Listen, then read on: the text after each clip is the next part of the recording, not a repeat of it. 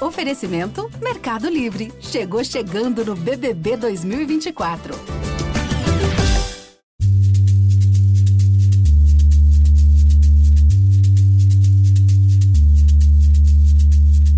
Cada uma tem a sua própria especificidade, tem a sua história, tem a sua beleza, tem o seu tipo de ativismo. Então, tem uma que vai, né, que é uma criança que entra na disputa através da escrita. Tem outra que é a Maria Quitéria, que pega em armas. Tem a Leopoldina, que é uma estrategista política. Essas mulheres que eu narro no podcast, essas seis, elas são, cada uma tem a sua beleza.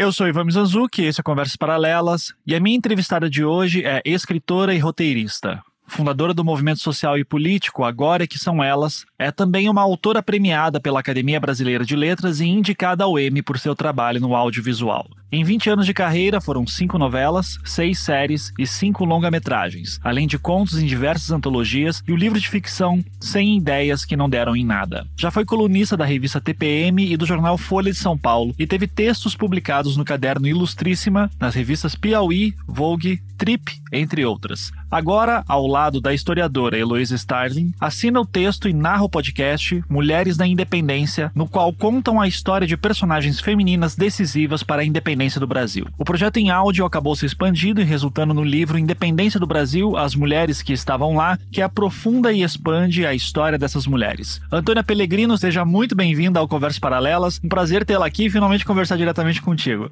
Ivan, que prazer estar tá aqui. Nossa, eu não estou nem acreditando que eu consegui chegar no Conversas Paralelas e estar tá conversando com você. Acho que eu... algo deu certo. Algo deu certo. Não, e, e assim, falando um pouco de bastidora, Antônia falou comigo, eu acho que foi 2018, né, Antônia? A gente conversava pelo Twitter e, e eu lembro que eu queria muito entrevistar o seu Marcelo Freixo, e daí você que ajudou. Né? Exatamente. Então, você fez a entrevista, veja só. Sim, eu estava tentando há muito tempo, então agradeço por aquilo e agradeço mais ainda por estar aqui hoje para poder falar sobre esse projeto tão incrível seu, né? É, e de cara eu já queria saber da onde que veio essa ideia, porque a gente fala muito sobre as mulheres que foram apagadas da história, né? É, tô, pelo menos assim, no, no, meu meio a gente sempre menciona, tipo, ah, mulheres que, que não. A gente não sabe da história, que foram fundamentais e que é até difícil de resgatar resgatar suas histórias. Então, eu, eu sempre vejo essa ideia circulando por aí, mas é difícil ver alguém, de fato, indo atrás disso. Então, eu queria saber como é que começou, é, qual foi o fio da meada que vocês seguiram. Então, o fio da meada foi um podcast, veja bem. Ah. Entre, sempre um podcast. Sempre um podcast. Entre 2019 e 2020, eu fiz é, uma temporada de 48 podcasts, 48 episódios de um podcast chamado Novo Normal normal. Foi antes da pandemia, tá, gente? A gente já falava no Agora que são elas, que o Ivan mencionou, que eu sou fundadora desse movimento junto com Manuela Miklos. Movimento não, dessa plataforma, né? Assim, é uma plataforma é, de narrativas sobre mulheres feitas por mulheres. A gente sempre falou nessa história do novo normal, de um novo normal que seria um novo normal onde homens e mulheres não convivam em desigualdade, mas em equilíbrio. Bom, então a gente teve esse podcast no Spotify. E aí, quando foi, era um podcast semanal, onde eu e Manuela Miklos sempre conversávamos com duas convidadas. Quando foi chegando o 7 de setembro, a gente pensou: puxa, vamos fazer um podcast, um episódio sobre as mulheres na história do Brasil, nas mulheres na história da independência do Brasil? Vamos. Fizemos esse podcast e a convidada foi a Heloísa Starling. A outra convidada, por acaso, não pôde ir no dia, o que acabou sendo fantástico, porque é, a Heloísa teve lá o tempo todo para ela e a Heloísa é muito fascinante. As histórias dessas mulheres eram muito fascinantes e eram histórias que eu, pelo menos, tinha é, pouquíssimo conhecimento, assim, né? Tinha é, o que, que eu sabia sobre a independência do Brasil? Sabia o que eu tinha aprendido na escola. Não sabia mais, muito mais, assim. Sabia uma coisa ou outra que eu li em livro, alguma coisa assim, mas assim, meu conhecimento era o básico, o que todo mundo sabe. Quando a gente fez esse episódio com a professora Heloísa Starling, que é uma professora de história, é uma historiadora, portanto, é alguém que mexe com essas histórias, que conhece esse repertório, eu fiquei muito encantada e falei, cara, isso aqui dá uma série de podcasts. Em 2021, quando teve o fatídico 7 de setembro, eu falei, opa, é hora da gente, de eu colocar esse projeto na rua, do podcast das Mulheres na Independência, porque é óbvio que não só foi feita uma disputa ali dessa memória no 7 de setembro de 2021, como será feita uma disputa no 7 de setembro de 2022. E eu, Antônia Pellegrino, não pretendo ficar olhando isso da televisão como eu fiquei no ano passado. Então, assim, nem eu, nem a Heloísa Starling. Então a gente se uniu nessa jornada, né, que tem o livro, tem o podcast e tem outros eventos, enfim, tem uma série de coisas aí é, em torno dessa pergunta: onde estavam as mulheres que fizeram parte da disputa política pela independência do Brasil? Porque o nosso recorte foi justamente esse né, olhar para a história e buscar as mulheres que disputaram politicamente um projeto é, de Brasil naquele momento.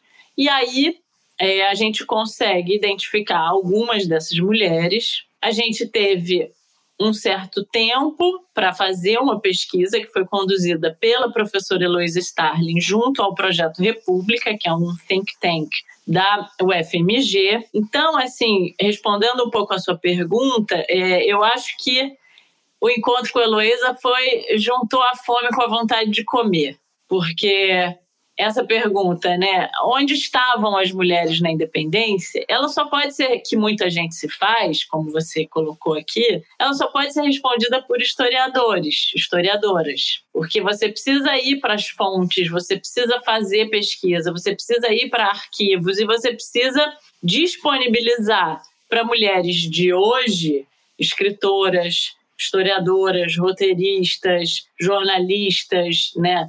O material para que elas possam ler a história dessas mulheres com um olhar de hoje e recuperar a história dessas mulheres e, eventualmente, desfazer mal entendidos sobre a história de uma mulher ou de outra, propor um novo olhar sobre a história e a experiência que elas viveram. Então, é um pouco isso que nós fizemos nesse projeto. É, eu imagino que uma das grandes dificuldades de, de se produzir o podcast, tudo, é, pelo menos assim, com base até no que eu vivo, né, de, de produção de podcast, eu, é, a pesquisa é sempre enlouquecedora, é, especialmente para coisas que não são muito conhecidas. Então, é, eu queria saber se essa pesquisa já estava pronta, a Heloísa já tinha isso pronto em algum lugar, outros pesquisadores já tinham pegado, ou se vocês tiveram que fazer do zero. Como é que foi esse traçar assim das biografias? Então, no momento em que no, em 2021 eu fecho com o Globoplay, eu consigo o recurso para que essa pesquisa seja feita. Então a pesquisa foi feita com o recurso do podcast. Hum, a pesquisa não existia, então, previamente? Não, a pesquisa não existia previamente. Né? Existia uma bibliografia de quem tinha bibliografia, existia uma outra informação solta, mas né, que a gente tinha acesso. Mas organizar, pesquisar, e aí, assim, tem mulheres que foram pesquisadas quase do zero e tem outras que foi, né, que o trabalho da pesquisa foi um trabalho de reunião de bibliografia. Então tem todo tipo de trabalho, mas a pesquisa foi feita para o podcast e para o livro. O livro e o podcast nascem dessa pesquisa. A pesquisa é a origem, é a fonte que gera esses dois produtos que são irmãos. Nem o livro é uma adaptação do podcast, nem o podcast é uma adaptação do livro. Os dois são é, produtos originais baseados nessa pesquisa. E uma coisa que eu sempre fico muito uh, frustrado nas minhas pesquisas, eu queria saber como é que isso apareceu em vocês, é notar que hoje, 2022, eu estou olhando um assunto e eu fico profundamente irritado que ninguém daquela época, eu estou falando de coisas de 20, 30 anos atrás, não fez certas perguntas, não correu atrás de certas pessoas, e você nota que isso acontece muito por puro desinteresse, né? Ou por puro descaso com, com o fato. E são informações que se perderam, a gente não consegue mais retornar coisas de 20, 30 anos atrás. Vocês estão falando de coisas, de, de histórias de pessoas de 200 anos atrás, né? Então, eu queria saber como é que esse sentimento de frustração era muito recorrente ou vocês conseguiram contorná-lo e achar fontes mesmo depois de, de muito trabalho? Olha, eu vejo um pouco diferente, assim, de você. Eu acho que não é uma frase minha, né? Uma frase conhecida, assim. A história é narrada pelos vencedores, né? E quem são os vencedores? Muitas vezes são homens brancos que narram essas histórias, né? Eu acho que é muito fácil, a partir dessa perspectiva, a gente imaginar que uma série de histórias sobre mulheres, uma série de histórias sobre pessoas negras é, vão ser uh, negligenciadas, vão ser enviesadas, vão ser apagadas, vão ser silenciadas pelo simples fato de que não interessava, talvez, a quem estivesse narrando aquelas histórias, essas outras histórias, que são as histórias né, que a gente está recuperando nesse momento. Então eu entendo que assim buscar essas outras histórias ou buscar a história que a história não conta é um trabalho contemporâneo mesmo. É assim, é um trabalho que está sendo feito e que vem sendo feito. É, e que será cada vez mais feito, porque esse compartilhamento, assim, esse, essa nova partilha né, da voz pública de quem, portanto, é, narra a história, isso é muito contemporâneo, isso é de hoje, assim, né? Dizer que sim, nós mulheres temos voz pública e vamos narrar, é, o Agora Que São Elas, que vocês falaram aí no início, como é que, que foi a primeira ação do Agora Que São Elas? Foi uma ocupação dos espaços de colunas nas, na imprensa aconteceu em 2015 e naquela época, que tem, portanto, sete anos, ou seja, a gente não está falando de 100 anos atrás, a gente está, entre aspas, falando de outro dia. Outro dia, você tinha uma hegemonia gigantesca de homens brancos escrevendo em espaços de opinião nos jornais. O Agora que são elas foi o quê? Foi ocupar esses espaços para mostrar o tamanho da nossa ausência durante uma semana de ocupação desses espaços no jornal. Hoje em dia, quando a gente abre o jornal, a gente vê que a diversidade de gênero avançou muito. A gente vê que a diversidade de raça vem avançando, precisa avançar ainda muito mais. Mas, portanto, as outras histórias, as histórias que a história não conta, são um trabalho por ser feito e que está sendo feito. E eu fico muito feliz de dar uma contribuição, é, mesmo que pequena, nesse processo. E, e, você falando, né, do agora que são elas, eu, eu, eu, lembro muito porque 2015 é o ano também que eu começo a ficar mais preocupado sobre essa questão de representação de mulheres, eu como homem, na época já tinha podcast, né, já estava ali uns 5, 6 anos produzindo, mas eu acho que foi ali que me deu, já era uma preocupação antiga que eu tinha, antiga eu digo assim, fazia dois anos que eu comecei a olhar com isso para isso com mais atenção, é, mas em 2015 que eu, eu, eu, vejo movimentos como o seu e daí eu digo, ok, agora é realmente a hora da gente começar a levar essa pauta adiante, inclusive dando o meu espaço que eu tenho aqui para mulheres falarem. Foi essa época que no Anticast, quando tinha, a gente começou a chamar chamar mais é, mulheres para participar em todos os programas, né? Isso virou meio que uma, uma regra. A partir de agora tem que ter sempre mulher na bancada para discutir qualquer assunto que seja. E na época recebemos uma série de críticas, não, não importa, o que importa é o conteúdo. E, e, e demora muito para se criar essa perspectiva, né? Exatamente. E aí hoje ninguém deve escrever para você falando que importa é o conteúdo, assim, já é um debate superado, né? Ainda tem aí uns, uns nerdola aí enchendo o saco de vez em quando, né? Mas Mas daí isso aí a gente. Sempre tem um reaça, mundo, né? É, sempre tem um, um chato aí para colocar. E, e, isso ninguém tá isento, né? Imagina, a, a, toda poderosa Disney começa a colocar mais mulheres, né, no, no, nas suas séries e filmes e leva críticas também. Essa mudança realmente parece que ofende muita gente, né? E é, é, é assustador. É, porque, né, é que sempre que entra uma mulher, sai um homem, né? Né? O espaço é um só. Então entra uma mulher, sai um homem. Agora, isso significa que esse homem saiu e foi proscrito? Não, significa que ele vai ocupar outros espaços também e vão ter mulheres e mulheres negras e homens negros, enfim, vai ter mais diversidade, portanto, o espaço vai ser dividido de uma outra forma, que era o que a gente estava falando dessa partilha né, do espaço público. Mas é fundamental e essa compreensão ela é muito recente, assim. É, esse debate que eu é, em muitos aspectos considero superado, assim, de que tem que ter diversidade é, no que a gente estiver fazendo de conteúdo, tanto na produção quanto na, na forma como está veiculando, etc. Para alguns ainda é algo a ser disputado, mas eu acho que esse alguns hoje é muito menor do que era há sete anos atrás, como você mesmo está dando o seu próprio exemplo. É, eu acho que em algum momento, sei lá, daqui a 100 anos, talvez seja também um debate superado. Você ter que falar, sim, havia mulheres que estavam lá disputando a independência. Vai ser tipo, ah, jura, você está me contando essa novidade agora? Sabe? Vamos torcer que chegue nesse ponto mesmo. E, e, até nesse, nessa questão de mulheres independentes, vocês fizeram, uh, quando esse programa for ao ar, né, já vai ter saído todos os episódios, imagino, ou próximo disso, mas eu, mas eu fiquei curioso em específico, que a Gi Gi, ao montar a pauta, que já falou que você tem a sua personagem favorita dos seis episódios. Gi, que absurdo, Gi. Não fala isso, porque depois as outras vão vir atrás de mim puxar meu pé na cama. E é a Bárbara de Alencar, o segundo episódio por favor, eu quero ouvir você falando um pouquinho sobre ela, né, para dar um gostinho do, do pro, o ouvinte ter um gostinho do que tem no podcast. Olha, primeira coisa, eu amo todas elas, tá? Falando sério agora, eu assim, eu, eu fiquei muito encantada com todas, porque cada uma tem a sua própria especificidade, tem a sua história, tem a sua beleza, tem o seu tipo de ativismo. Então, tem uma que vai, né, que é uma criança que entra na disputa através da escrita, tem outra que é a Maria Quitéria que pega em armas, tem a Leopoldina que é uma estrategista política. Então, assim, é,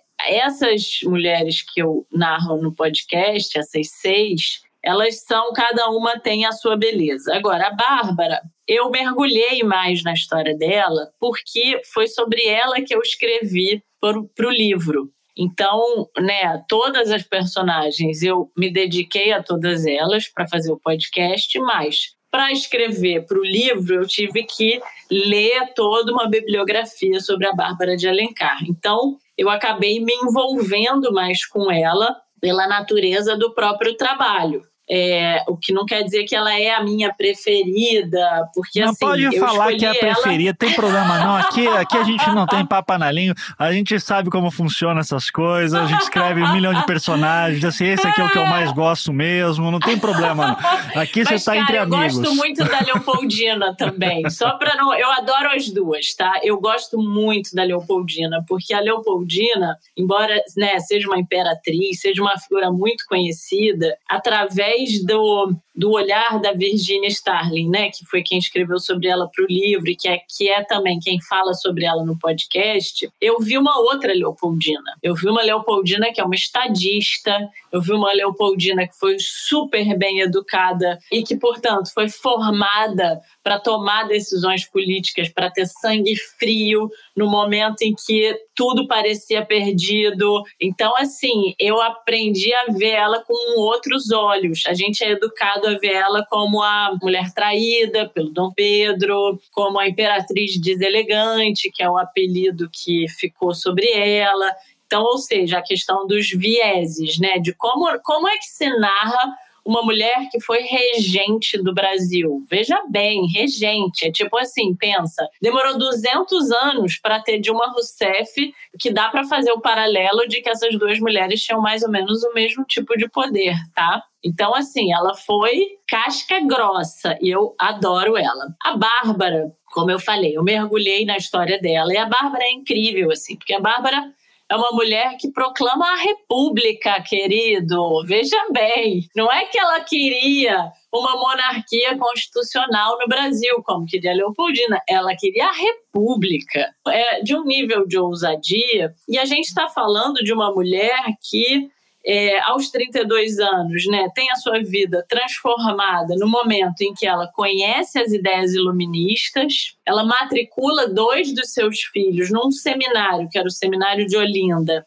aonde essas ideias iluministas fervilhavam. Ela é de uma família é, muito poderosa ali no sertão do Cariri, é reconhecida como uma matriarca do sertão, mas a Revolução de 1817, quando ela explode em Pernambuco, e o filho da Bárbara, que essa história é linda, é o filho da Bárbara, que estudava lá no seminário de Olinda, quem leva a, a Revolução para o sertão do Cariri. É, e eles, quando ele chega em casa, na casa da mãe, porque ele precisava, os revolucionários do Recife entendiam que eles precisavam articular outras forças no interior do estado, dos estados, das províncias do norte, para combater a coroa. E quando ele chega na casa da mãe, que é essa matriarca do sertão, essa figura com projeção política, uma viúva, ela tem 57 anos, Ivan. 57 anos a 200 anos atrás, a gente está falando de uma velhinha. E essa velhinha, meu querido,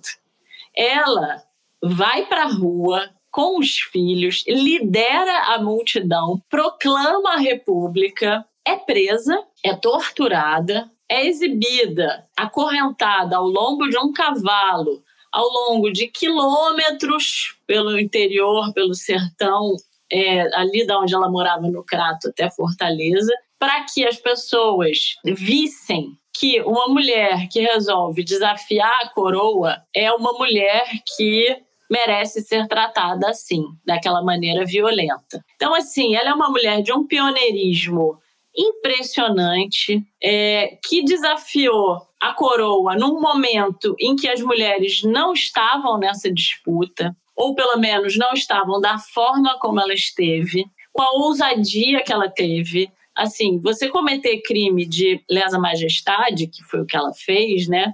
Você poderia ser morto, é, perder todos os seus bens. Então, assim, as consequências eram muito graves. E ela, em momento algum, hesitou.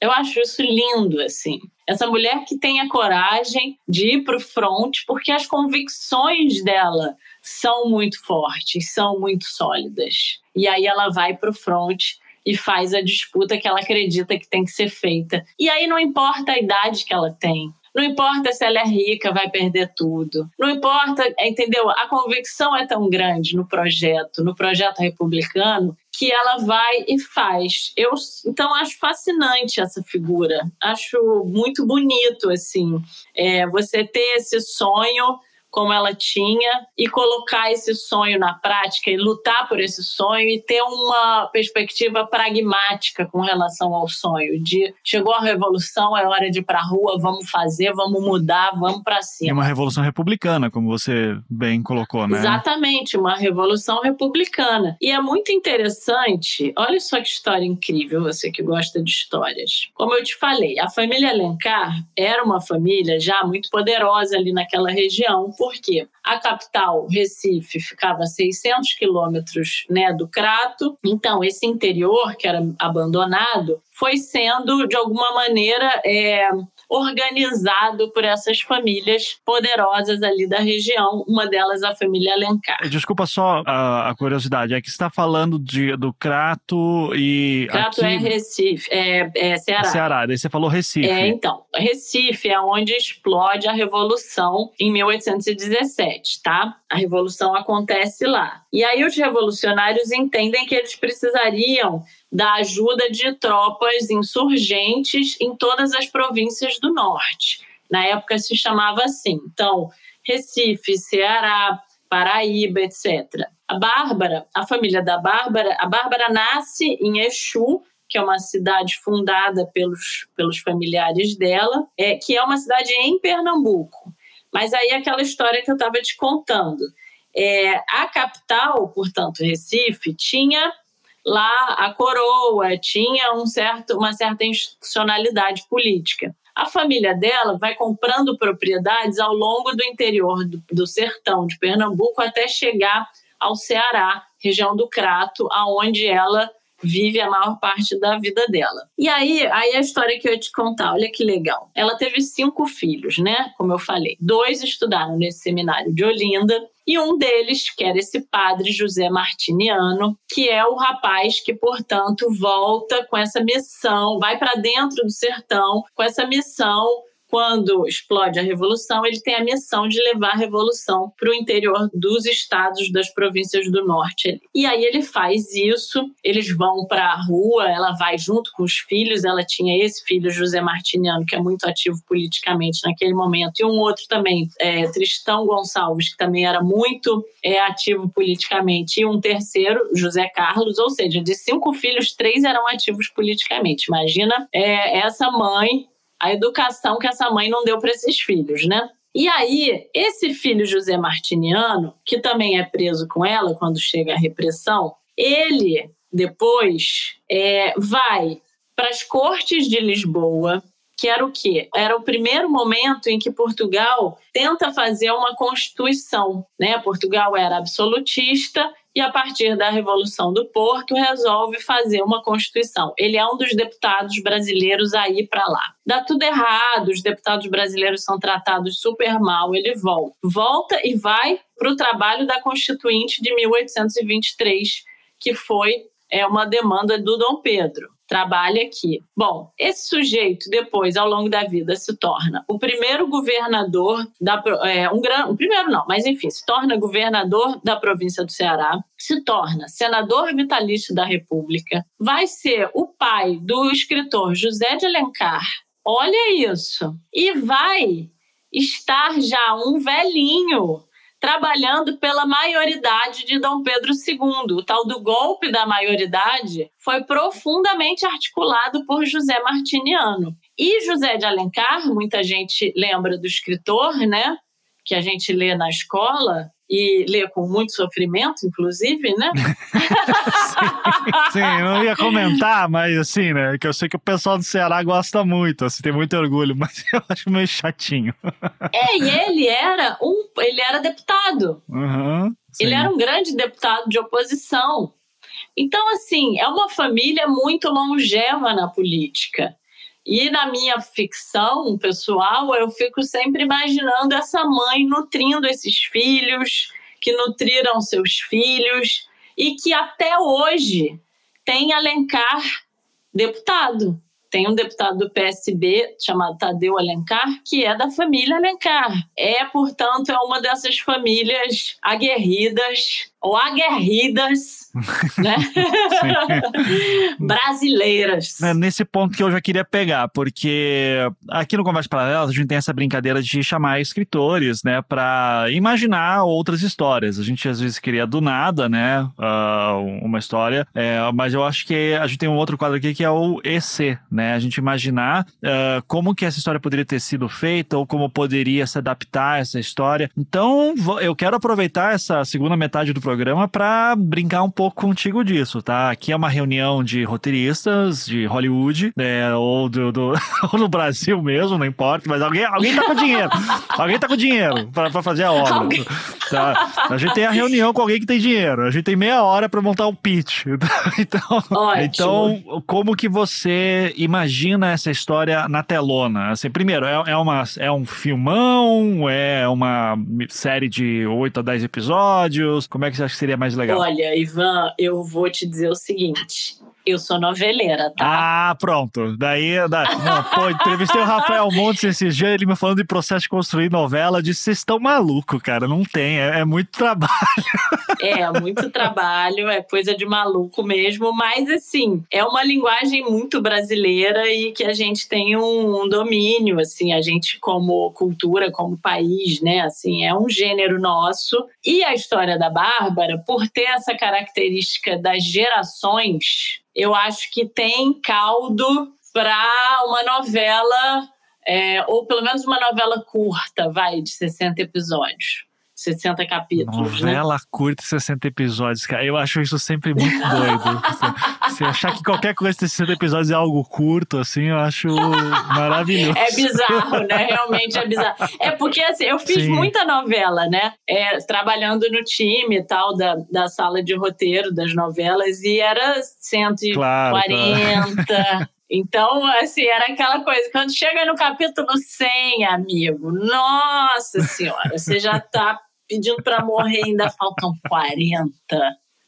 Então é maratona. Aí a gente aprende maratona, fazer a maratona e pô, você senta, passa rapidinho. Tá, tá, deixa eu dar uma sugestão então, assim, um, um meio termo, vai. A gente faz uma coisa meio The Crown, sabe? Que passa por gerações, e mas é cada temporada de 8, 10, 8 episódios, 10 episódios. Perfeito. Vamos fazer então em, em, separar os 60 capítulos em temporadas de 12 ao estilo The Crown. Maravilha. Então são cinco temporadas.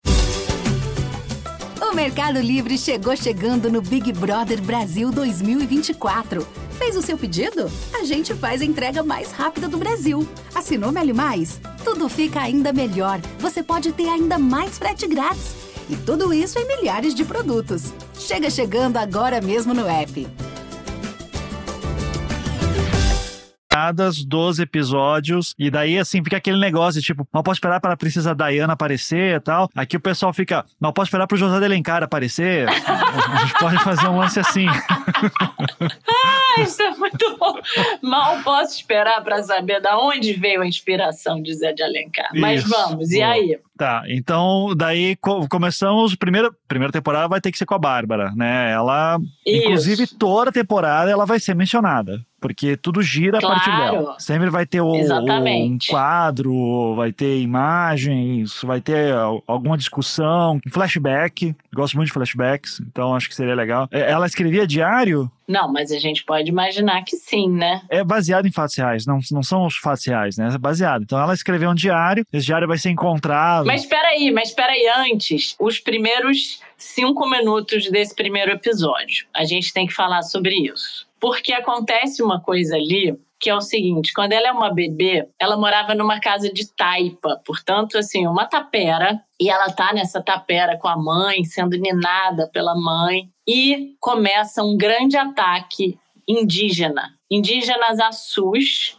é, lançam flechas contra a casa, ateiam fogo na tapera. Bárbara consegue ser resgatada por alguém que coloca a pequena bebê no, no colo da mãe, que foge para o mato. A tapera se desfaz no fogo. E naquele lugar onde a tapera está incendiada, é erguida uma grande casa sólida, de pedra, de paredes grossas, paredes que resistiriam a qualquer ataque indígena. Então aí a gente já tem a fundação da família e dessa família de sobreviventes. E a gente ainda faz, ó, que aí eu não sei se você, se eu sou um pouco mais velha que você, não sei, ah, talvez eu seja. Aí a gente ainda tem uma citação de uma outra novela que chamava-se Fera Ferida. Oh, não, isso eu assisti. Você assistiu?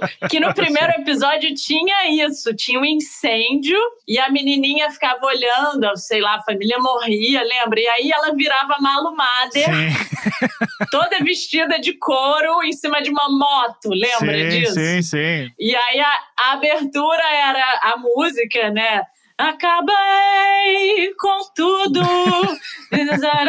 com vida, né? Era a Betânia cantando. Então a gente tem aí essa citação de Fera Ferida. Mas assim, só para eu entender também o contexto, essa cena, é, do, em algum momento a gente vai explicar porque houve o ataque indígena na casa dela? Acho ou... que não, era uma coisa comum da época, ataques indígenas.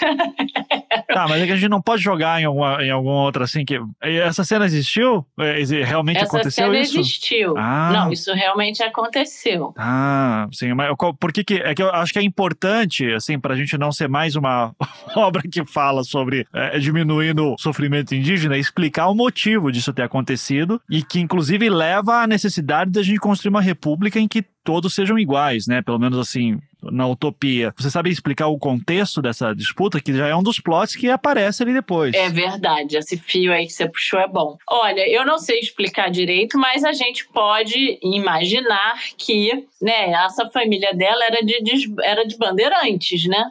Eram bandeirantes é, desbravando o interior, portanto, disputando com indígenas, né? É, isso aí devia ser uma relação tensa entre esses portugueses que eram, né, a origem da família dela é de portugueses e eram colonizadores. Bom, Vamos imaginar que eles eram inimigos. Inimigos, eram grupos inimigos e a família dela devia ter uns assassinos, né? Não devia ser bonito o negócio, né? Pra... E por causa dessa experiência que ela tem, vivendo com o medo daqueles que a família dela perseguia, ela entende o que é ser um perseguido e em algum momento ganha essa tomada de consciência. Oh. E daí as ideias iluministas fazem sentido para ela. Gente, olha, isso fez muito sentido, viu?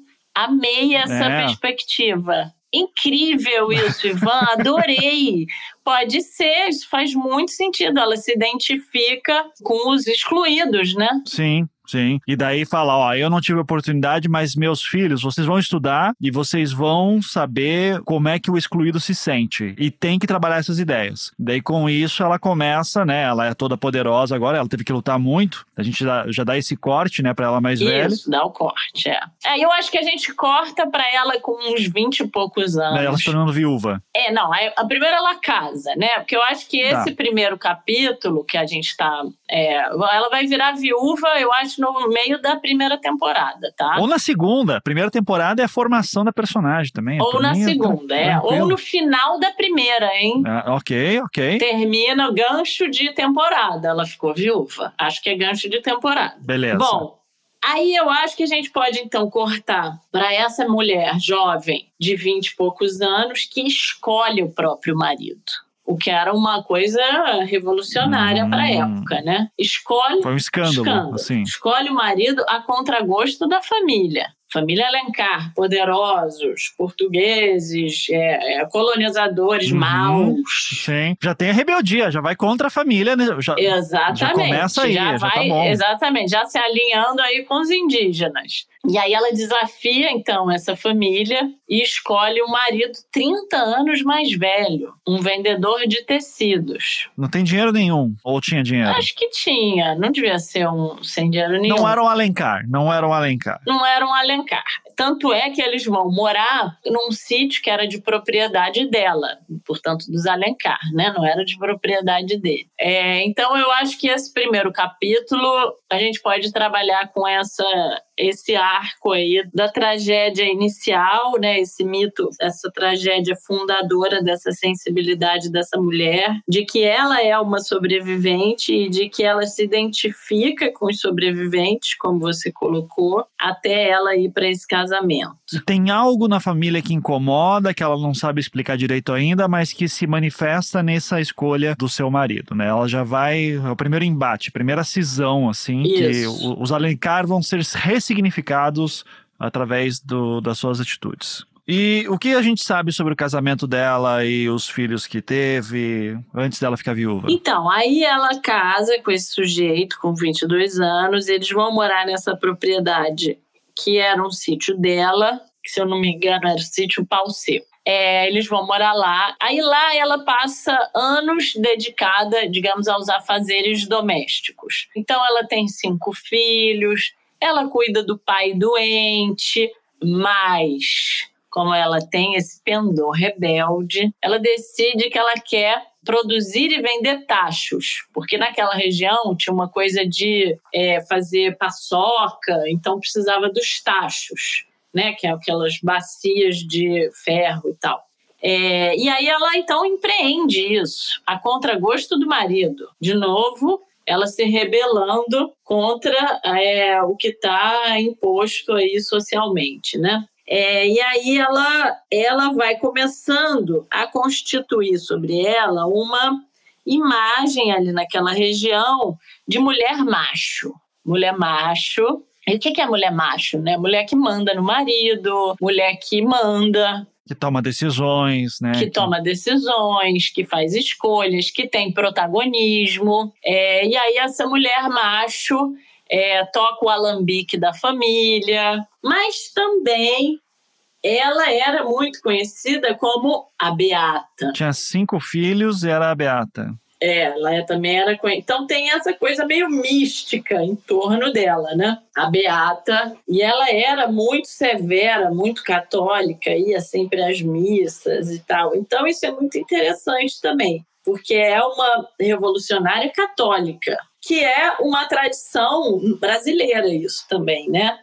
A teologia da libertação, enfim, tem todo um desdobramento aí disso, que não estou dizendo que isso comece ali com a Bárbara, mas ela faz parte dessa tradição também. Ela tinha algum conflito com o marido que, assim, dos negócios, tipo, o cara ficava se sentindo emasculado, de, de poxa, a minha mulher que manda, estão dizendo que eu sou um pau mandado, o pessoal na, na fazenda fica comentando, assim, tipo, ei, isso aí é frouxo, a mulher que, que manda na a mulher que é o homem, Rolava umas coisas assim? Eu não sei se tinha. Agora, se tinha esse tipo de comentário sobre ele, mas que eu, o que eu sei é, ela empreende a história dos tachos a contragosto do marido. Ou seja, ela já tocava o alambique da família, então ela já era conhecida como mulher macho e ela resolve empreender uma parada. E o marido diz que não, e ela vai lá e faz e dá certo. Então devia ter uma tensão aí, né?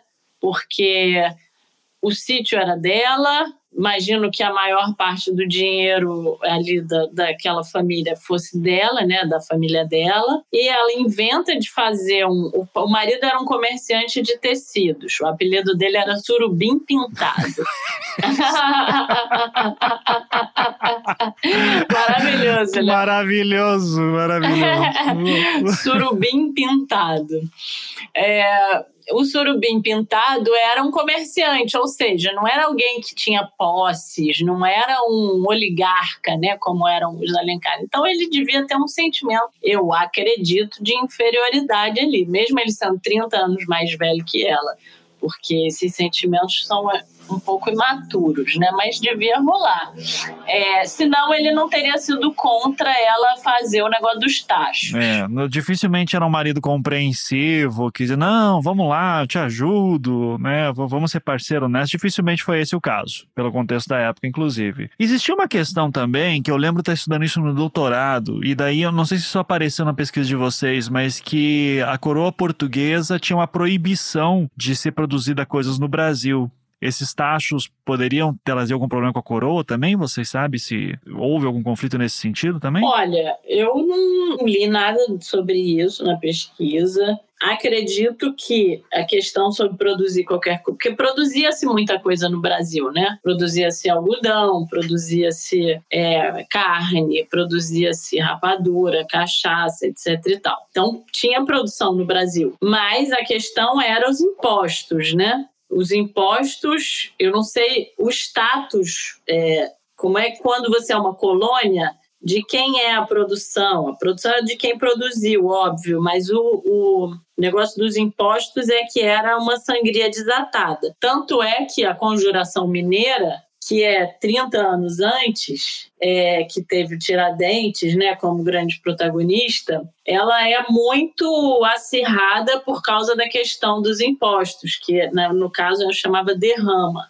que era o imposto sobre o ouro. Esse é um conflito também, meio que permanente, né? o, o terror do aumento dos impostos, é, tanto é que a Revolução de 17 ela explode depois de uma crise econômica. Sempre tem uma crise econômica no meio. Mas enfim, isso já é na terceira temporada. É, isso já é na terceira, isso é mais, é, mais adiante, sim. É, é que a, a, quando eu digo assim da, da proibição da coroa, ela é, eu, eu, pelo menos assim, a minha área é de, de doutorado foi na história do design gráfico, né? Ah. E existia uma proibição de você fazer impressos no Brasil. Você não podia ter máquina tipográfica. Hum. Então, uh, eu tenho até casos super curiosos de de, sei lá, final do século XVIII, um padre uh, no interior de algum estado ser preso porque ele tinha uma máquina tipográfica para imprimir folheto de missa. E a primeira máquina tipográfica que vem ao Brasil que é legalizada foi em 1808 com a vinda de Dom João VI. É, e daí, a partir de 1808, você tem uma liberação maior de manufatura no Brasil. Então, assim, colher algodão, carne, essas coisas, não teria problema. O problema é você construir, produzir coisas mesmo, né? Então, você fazer impressos, imprimir livros, por exemplo, seria algo absolutamente proibido de ser feito aqui. O Brasil é uma colônia de exploração de, de produtos, né? Então, daí eu fiquei curioso com isso, porque se ela está produzindo, é, tipo, né, que, que você disse, isso poderia dar um problema com a coroa. De repente, é uma preocupação que o pessoal tem. É, porque, assim, apesar da proibição, o pessoal fazia, né? Porque, não, obviamente, que a produção de Portugal não ia dar conta de um país como o Brasil, ainda mais no interior. Então, a coroa, às vezes, nem chegava, mas havia aquele medo, tipo, ó, se chamar muita atenção, o pessoal pode vir aqui. Então, a gente pode colocar um clima sabe, de tensão extra aqui. Tipo, tá, mas a, gente pode fazer, mas a coroa não pode ficar sabendo, né? Isso aqui são trabalhadores ilegais. Não, inclusive achaques de, de representantes da coroa, porque os funcionários públicos eram muito corruptos. Pô, podia rolar um lance meio pick blinder, assim, também, sabe? De, de, de ter um... é, mas é assim, ter uma coisa de achaques e ter um, alguém que eles compram, eventualmente mandam matar, porque os Alencar para também não deviam ser mole, né? E, e, assim, nesse sentido, o nome da família Alencar devia ajudar ela a produzir coisas que não eram legalizadas, né? Estou é, fazendo aqui a minha pequena produção, mas eu sou uma Alencar, então eu tenho um certo poder. Daí vem a coroa e diz assim, não, a gente vai, vai em cima ainda. Ela diz assim, não, você realmente vai me peitar? E daí, opa, Daí o marido já fica, porra, por que você tá se metendo com isso? Que merda. Porra, excelente, maravilha. Então a gente tem um. Um, um outro conflito, um segundo conflito. Já tem outro, outros é, conflitos. Outros Bom, conflitos. então, conflito com o marido, conflito com a coroa, conflito com os negócios. Conflito com né? a própria identidade dela. A própria identidade com a família, a própria, exato. E daí, vamos lá, as saídas para ela.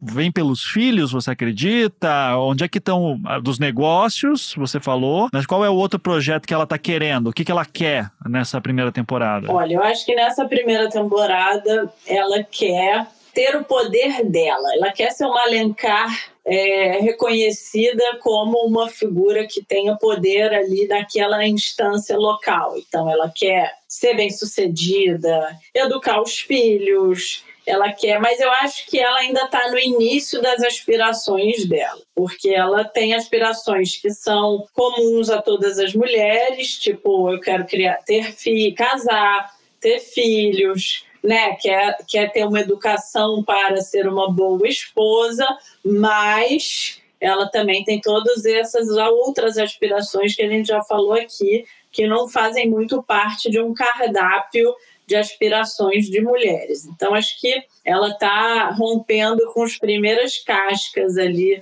do que né, dessa história. Mas o que, que acontece? Que temos um ponto de virada. Temos um ponto de virada quando, aos 32 anos, ela conhece, através de um botânico naturalista chamado Monsenhor Arruda Câmara, um padre que tinha é, vivenciado a Revolução Francesa e voltou para o Brasil que, que maravilhoso. com as ideias libertárias na mala, no coração e na cabeça. Antônia, eu juro por Deus que eu ia perguntar, eu estou sentindo falta da igreja. A aí, igreja, sabe? gente, a igreja era tudo nessa época, revolucionária. Sim, porque é a beata, porra, alguma coisa tá vindo. É, tá, continua, exatamente. perdão. Aí e aí ela conhece esse sujeito e ela aprende com ele as, sobre as ideias perigosíssimas, as ideias do Rousseau, as ideias do Montesquieu. Ela aprende sobre né, esses princípios iluministas de liberdade, igualdade, fraternidade. Ela aprende como é que os franceses imaginaram um poder republicano, né, funcionando com três poderes, judiciário, legislativo, executivo, isso tudo é montado, esse, esse é um pensamento do Montesquieu. Na época, o poder era diferente, era absolutista, então o rei que tinha o poder que emanava de Deus, era, portanto, enviado de Deus na Terra, veja bem, alguma semelhança com o que vivemos hoje?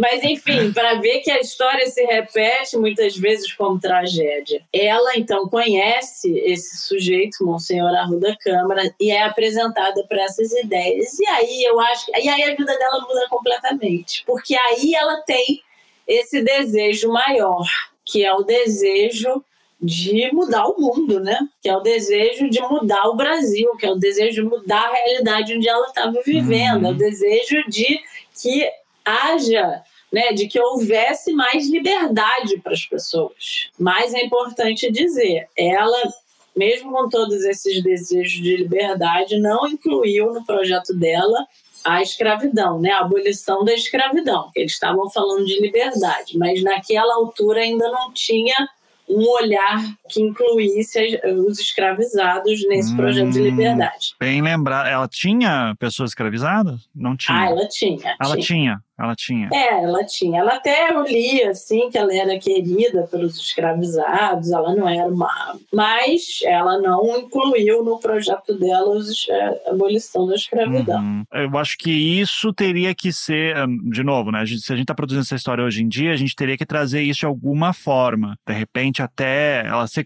algum tipo de confronto sobre isso tem que ser colocado. Ah, talvez um, né? A gente cria um personagem uhum. que seja algum dos escravizados que ela tem algum contato? Alguém que trabalha mais próximo na casa dela? É, tio Jerônimo, que era um escravizado forro, portanto, liberto, né? Que continuava com ela, trabalhando com ela, e que é preso com ela. Quando a coroa prende os revolucionários, o Jerônimo é preso com ela, e ele vai ficar durante aqueles anos em que ela fica no cárcere, ele fica com ela também. Tem uma história aí de lealdade, de amizade, né? E que a gente pode trazer o conflito da questão da escravidão para essa relação. Sim, que pode até ser, a gente coloca em, em forma de diálogos, né? Sempre que a, a, escravidão ela é debatida, porque o fato de não termos registros uh, não significa que eles não tinham conversas, né? E, Exatamente. Então a gente pode colocar nos diálogos entre eles toda a questão da escravidão, inclusive as problemáticas da época, né? Eu consigo uhum. tranquilamente ver o Jerônimo em algum momento falando assim, tá, mas eh, o que que eu faço, né? Se amanhã eu saio daqui, é, e nós, né? E é. nós, né? E nós, essa liberdade que você quer para todos, não me inclui? Uhum. Sim, é, que é uma coisa que foi feita no Hamilton, né, no, musical, que eles começam a falar sobre liberdade, liberdade, e os atores são todos uhum. negros, né, interpretando essas figuras brancas, e daí eles, é, eles começam a falar, ó, é, liberdade para todos, mas ah, conseguimos liberdade para todos, e daí alguém até fala, não, para todos ainda não, ainda não né? E, e daí eles estão falando sobre a escravidão no, no, musical. Acho que tem muito potencial aqui, tem muito potencial. Então, tem, não tem? Vamos apresentar esse projeto, Ivan. Vamos apresentar esse projeto, chamar uma, uma equipe de roteiristas bastante diversa também, né? Isso. né? Bastante pesquisa, né? Para entender melhor esses conflitos e como é que eles têm que ser apresentados. Mas eu acho que temos aqui um bom pitch já, porque a nossa reunião de 30 minutos acabou, então o executivo está esperando ali com o talão de cheque, então a gente vai ter. né? É, mas, ó, mas, cara, é, é, eu, tô, eu tô brincando, mas eu acho que realmente tem um, um grande potencial, assim, de uma história, sabe? Você, não sei se tem alguém no Globoplay ouvindo aí, Alô, tá? Mas é. fica, fica atento aqui, tá? Que tem ideias circulando aqui.